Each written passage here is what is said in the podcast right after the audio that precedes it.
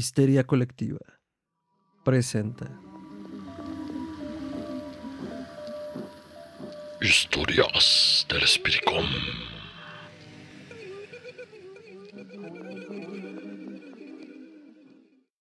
La marca de la bestia de Roger Kipling.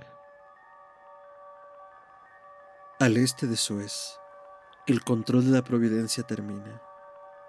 El hombre queda entregado al poder de los dioses y demonios de Asia. Y la Iglesia de Inglaterra solo ejerce una supervisión ocasional y moderada en el caso de un súbdito británico.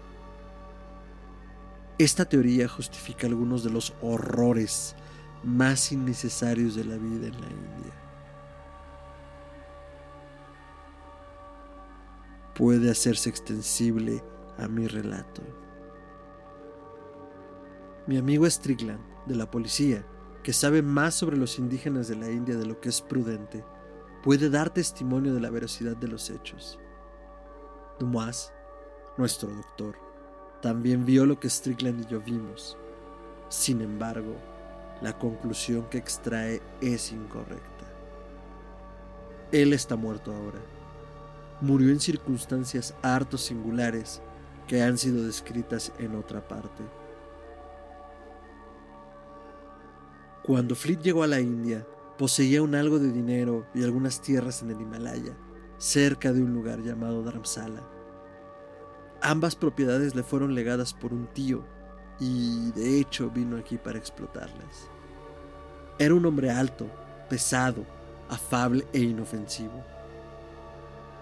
Su conocimiento de los indígenas era naturalmente ilimitado y se quejaba de las dificultades del lenguaje. Bajó a caballo desde sus posesiones en las montañas para pasar el año nuevo en la estación y se alojó con Strickland.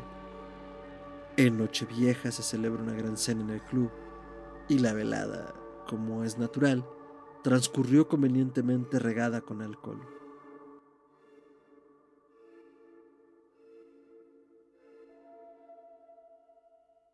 Cuando se reúnen hombres procedentes de los rincones más apartados del imperio, existen razones para que se comporten de una forma un tanto bulliciosa.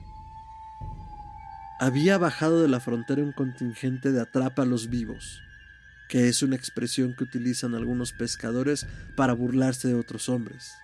Y estos hombres, que no habían visto 20 rostros blancos durante un año y que estaban acostumbrados a cabalgar 20 millas hasta el fuerte más cercano, lo hacían a riesgo de regalar el estómago con una bala caibiri en lugar de sus bebidas habituales.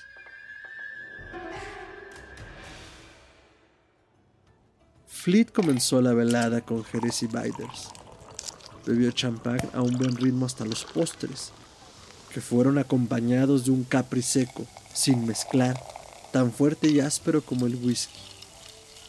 Tomó Benedictín con el café cuatro o cinco whiskies con soda para aumentar su tanteo en el billar, cervezas y dados hasta las dos y media. Y acabó con brandy añejo.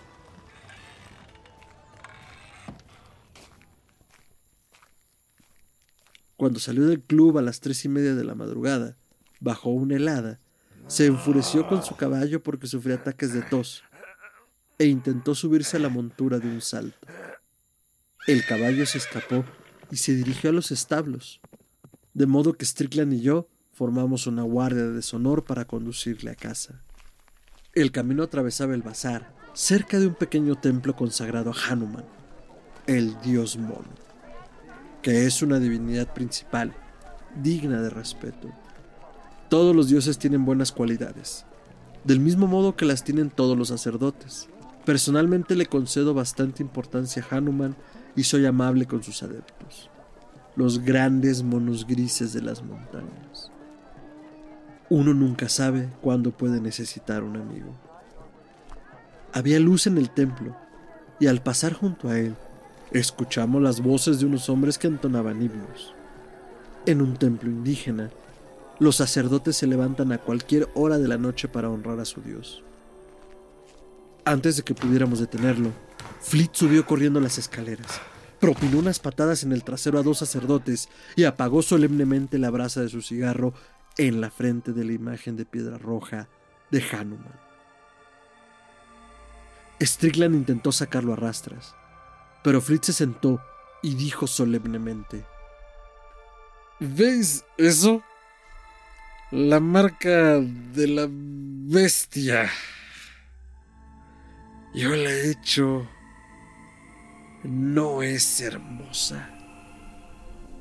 En menos de un minuto, el templo se llenó de vida, y Strickland, que sabía lo que sucede cuando se profana a los dioses, declaró que podría ocurrir cualquier desgracia.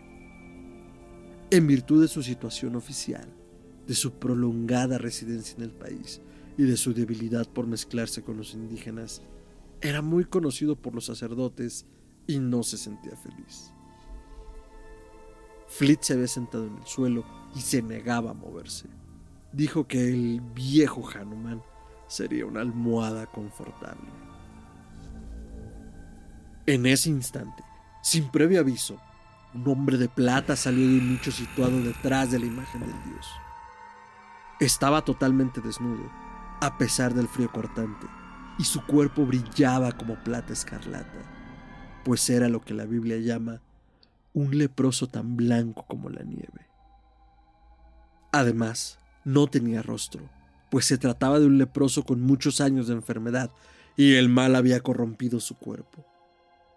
Strickland y yo nos detuvimos para levantar a Fleet, mientras el templo se llenaba a cada instante con una muchedumbre que parecía surgir de las entrañas de la tierra.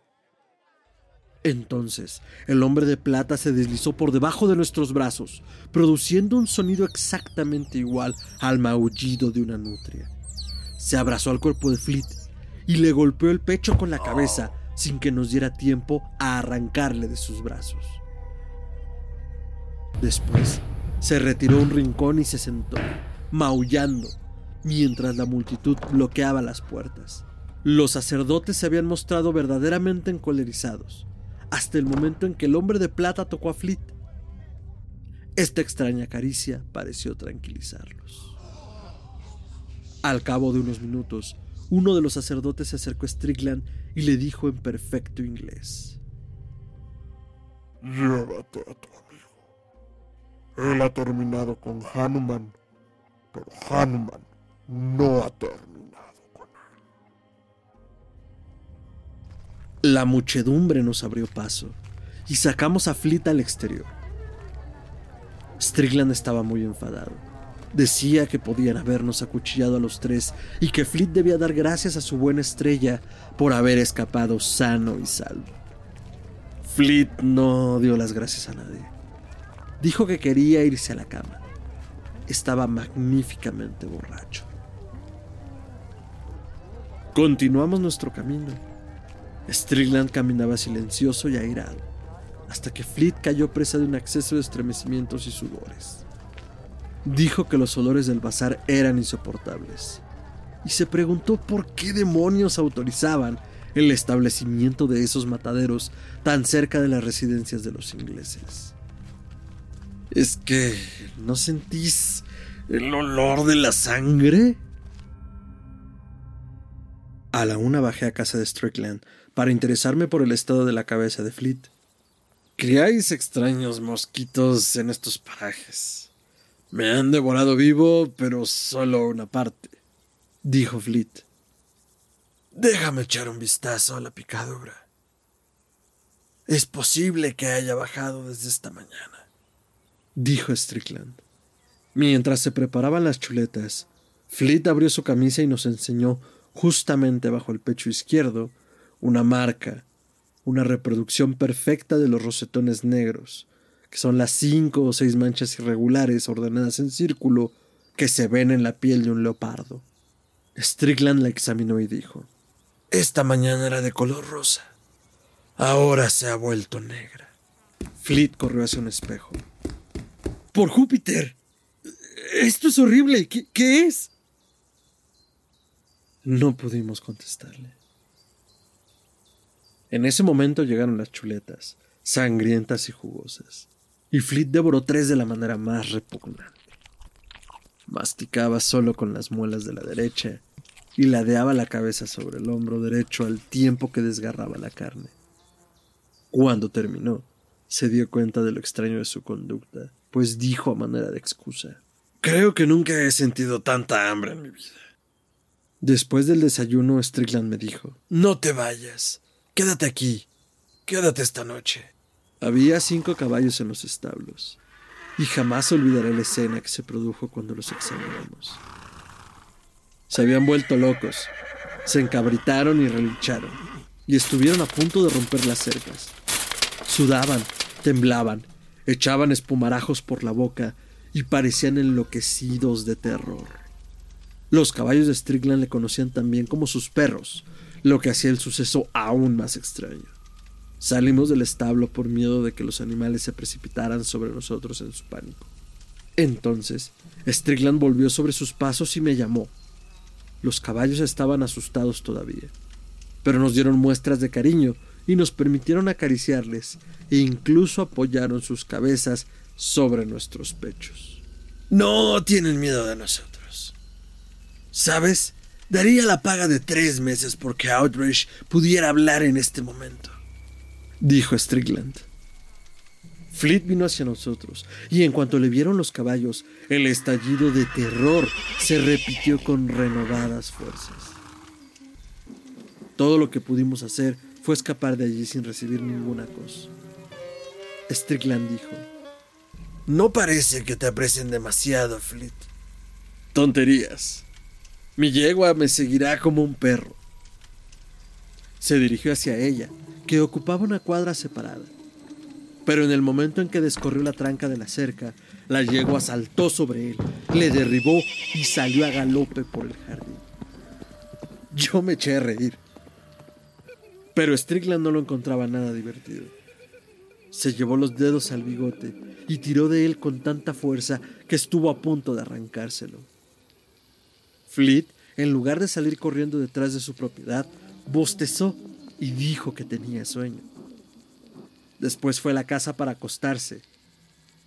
Una estúpida manera de pasar el día de Año Nuevo. No puedo explicarte lo que pienso en este momento, dijo Strickland. Porque me tomarías por loco, pero es necesario que te quedes conmigo unos días si es posible. Necesito tu ayuda para vigilar a Fleet, pero no me digas lo que piensas hasta que haya llegado a una conclusión. Pero tengo que cenar fuera esta noche. Yo también. Y Fleet, a menos que haya cambiado de opinión.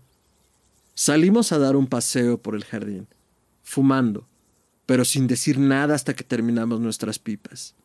Después fuimos a despertar a Fleet. Estaba ya levantado y se paseaba nervioso por la habitación. Quiero más chuletas. ¿Puedo conseguirlas? Nos reímos y dijimos, Ve a cambiarte. Los caballos estarán preparados en un minuto. Muy bien, dijo Fleet. Iré cuando me hayan servido las chuletas. Poco hechas, si es posible. Al pasar por el templo de Hanuman, el hombre de plata salió y maulló a nuestras espaldas. No es uno de los sacerdotes regulares del templo, dijo Strickland. Creo que me gustaría ponerle las manos encima. No hubo saltos en nuestra galopada por el hipódromo aquella tarde. Los caballos estaban cansados y se movían como si hubieran participado en una carrera. El miedo que han pasado después del desayuno no les ha sentado nada bien. Regresamos a las siete. Había anochecido ya y no se veía ninguna luz en el bungalow. ¡Qué descuidados son los bribones de mis sirvientes! dijo Strickland. Mi caballo se espantó con algo que había en el paseo de coches, y de pronto Fleet apareció bajo su hocico. ¿Qué estás haciendo? Arrastrándote por el jardín, dijo Strickland. Pero los dos caballos se encabritaron y casi nos tiraron al suelo. Desmontamos en los establos y regresamos con Fleet, que se encontraba a cuatro patas bajo los arbustos. ¿Qué demonios te pasa? Nada, nada en absoluto he estado practicando jardinería, estudiando botánica, ¿sabes? El olor de la tierra es delicioso. Creo que voy a dar un paseo, un largo paseo, toda la noche. Me di cuenta entonces de que había algo demasiado extraño en todo esto, y le dije a Strickland, no cenaré fuera esta noche. Dios te bendiga. Vamos, Fleet, levántate.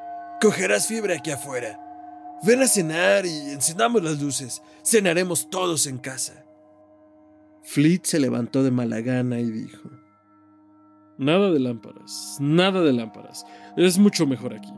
Cenemos en el exterior y pidamos algunas chuletas más. Muchas chuletas y poco hechas, sangrientas y con cartílago.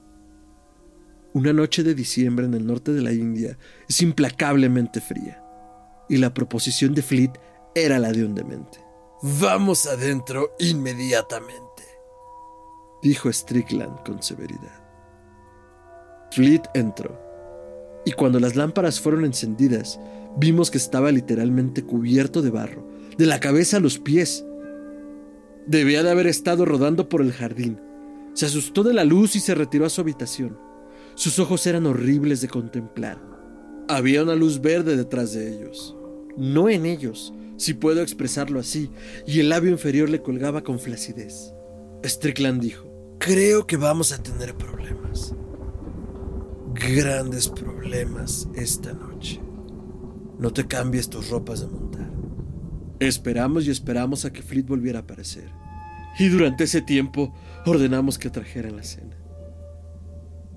De pronto surgió de la habitación el prolongado aullido de un lobo. La gente escribe y habla a la ligera de sangre que se hiela y de cabellos erizados y otras cosas del mismo tipo. Ambas sensaciones son demasiado horribles para tratarlas con frivolidad.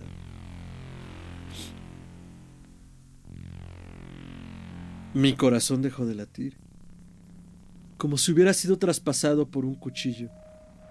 Y Strickland se puso tan blanco como el mantel. El aullido se repitió y a lo lejos, a través de los campos, otro aullido le respondió. Esto alcanzó la cima del horror. Strickland se precipitó en el cuarto de Fleet. Yo le seguí. Entonces vimos a Fleet a punto de saltar por la ventana.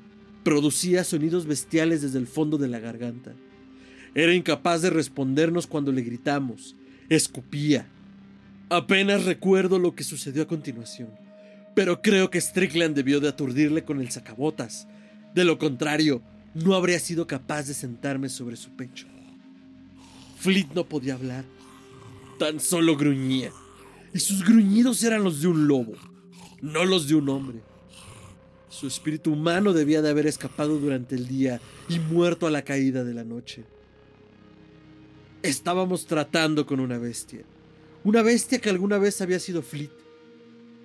El suceso se situaba más allá de cualquier experiencia humana irracional. Intenté pronunciar la palabra hidrofobia, pero se negaba a salir de mis labios, pues sabía que estaba engañándome. Amarramos a la bestia con las correas de cuero, atamos juntos los pulgares de las manos y los pies y le amordazamos. Después lo transportamos al comedor y enviamos un hombre para que buscara a Dumas, el doctor, y le dijera que viniese inmediatamente. Una vez que hubimos despachado al mensajero y tomado aliento, Strickland dijo: No servirá de nada. Este no es caso para un médico. La cabeza de la bestia se encontraba libre y la agitaba de un lado a otro. Si una persona hubiera entrado a la habitación en ese momento, podría haber creído que estábamos curando la piel de lobo.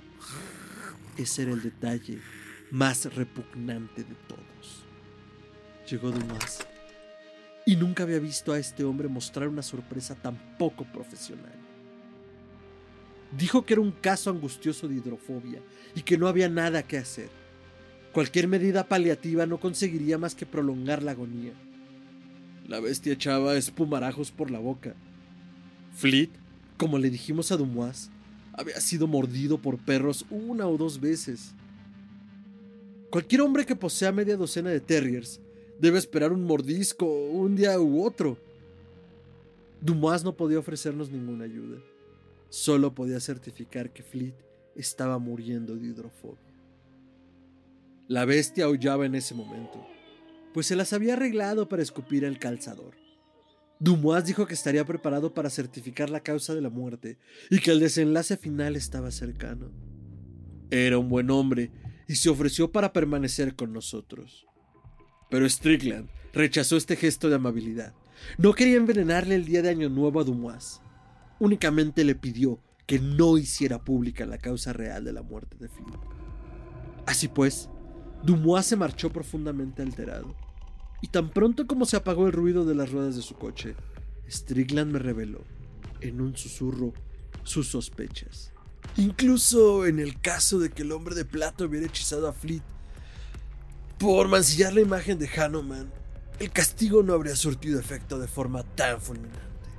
Y yo, que compartía las sospechas de Strickland, estaba tan avergonzado de haberlas concebido que pretendí mostrarme incrédulo. Eran tan fantásticamente improbables que no se atrevía a formularlas en voz alta. Strickland atizó los trozos de madera de la chimenea. Colocó los cañones de la escopeta entre las brasas, extendió el bramante sobre la mesa y rompió un bastón en dos. Entró en su habitación y regresó en unos minutos con los cañones de una vieja escopeta, un trozo de sedal de pescar, una cuerda gruesa y el pesado armazón de su cama. Había una yarda de hilo de pescar, a todos los dos extremos en un lazo. Entonces dijo, ¿Cómo podemos capturarlo? Debemos atraparlo vivo y sin dañarlo. Yo respondí que debíamos confiar en la providencia y avanzar sigilosamente entre los arbustos en la parte delantera de la casa. A la luz de la luna pudimos ver al leproso que daba la vuelta por la esquina de la casa. Estaba totalmente desnudo y de vez en cuando maullaba y se paraba a bailar con su sombra. Realmente era una visión muy poco atractiva. Y pensando en el pobre Fleet, reducido a tal degradación por ser tan abyecto, Abandoné todos mis escrúpulos y resolví ayudar a Strickland. Desde los ardientes cañones de la escopeta hasta el lazo de bramante. Desde los riñones hasta la cabeza y de la cabeza a los riñones. Con todas las torturas que fueran necesarias.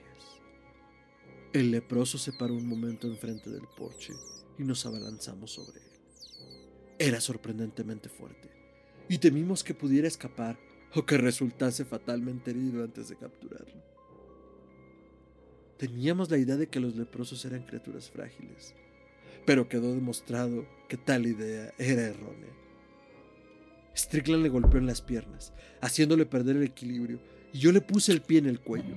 Maulló espantosamente, e incluso, a través de mis botas de montar, podía sentir que su carne no era la carne de un hombre sano. Él intentaba golpearnos con los muñones de las manos y los pies. Pasamos el látigo de los perros alrededor de él, bajo las axilas, y le arrastramos hasta el recibidor y después hasta el comedor donde yacía la bestia que era Fleet.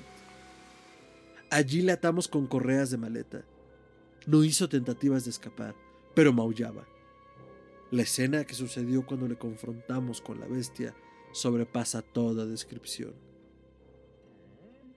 La bestia se retorció en un arco, como si hubiera sido envenenada con estricnina, y gimió de la forma más lastimosa.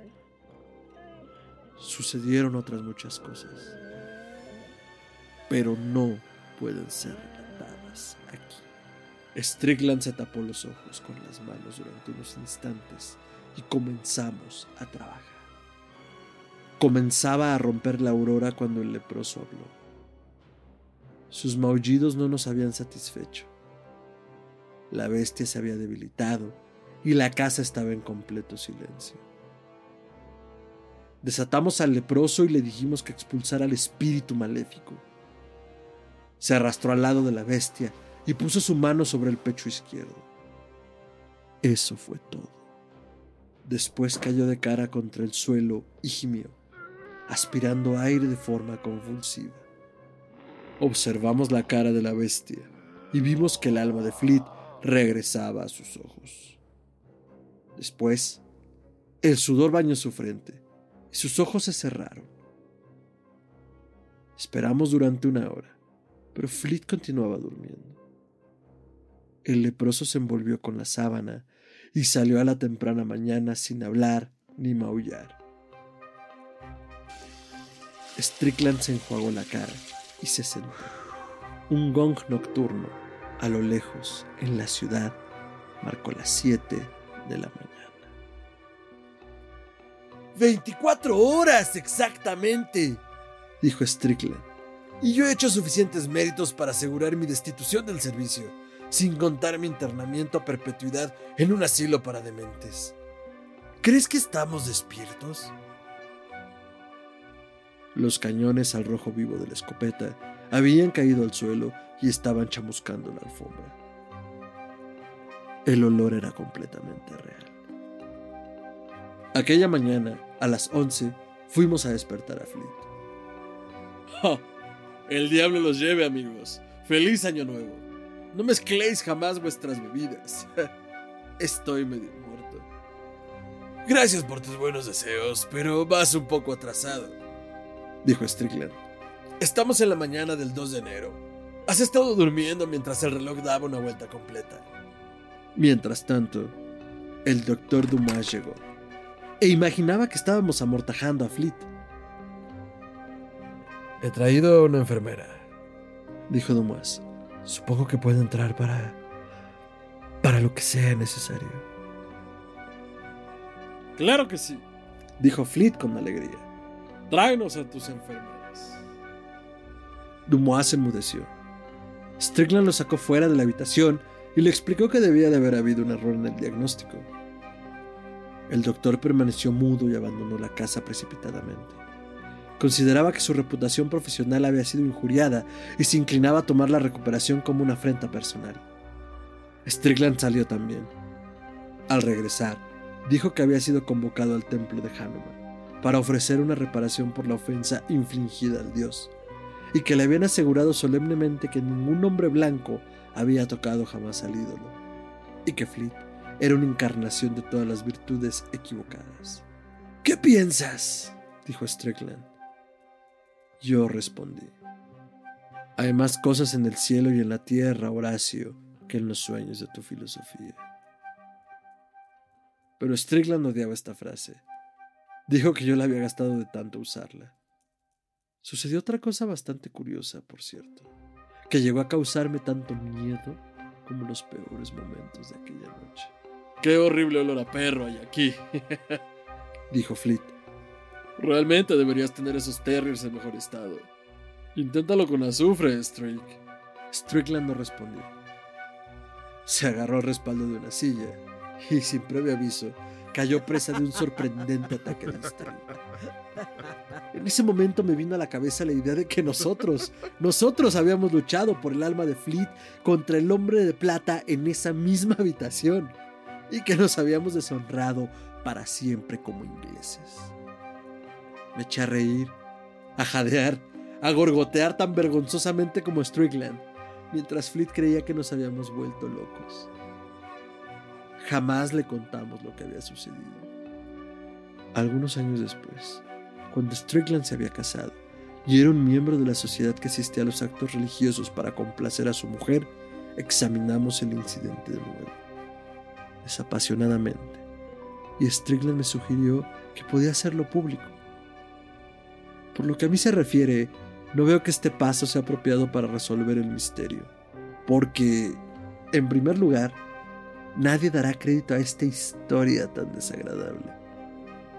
Y en segundo lugar, todo hombre de bien sabe perfectamente que los dioses de los paganos son de piedra y bronce, y que cualquier intento de tratarlos de otra manera será justamente condenado.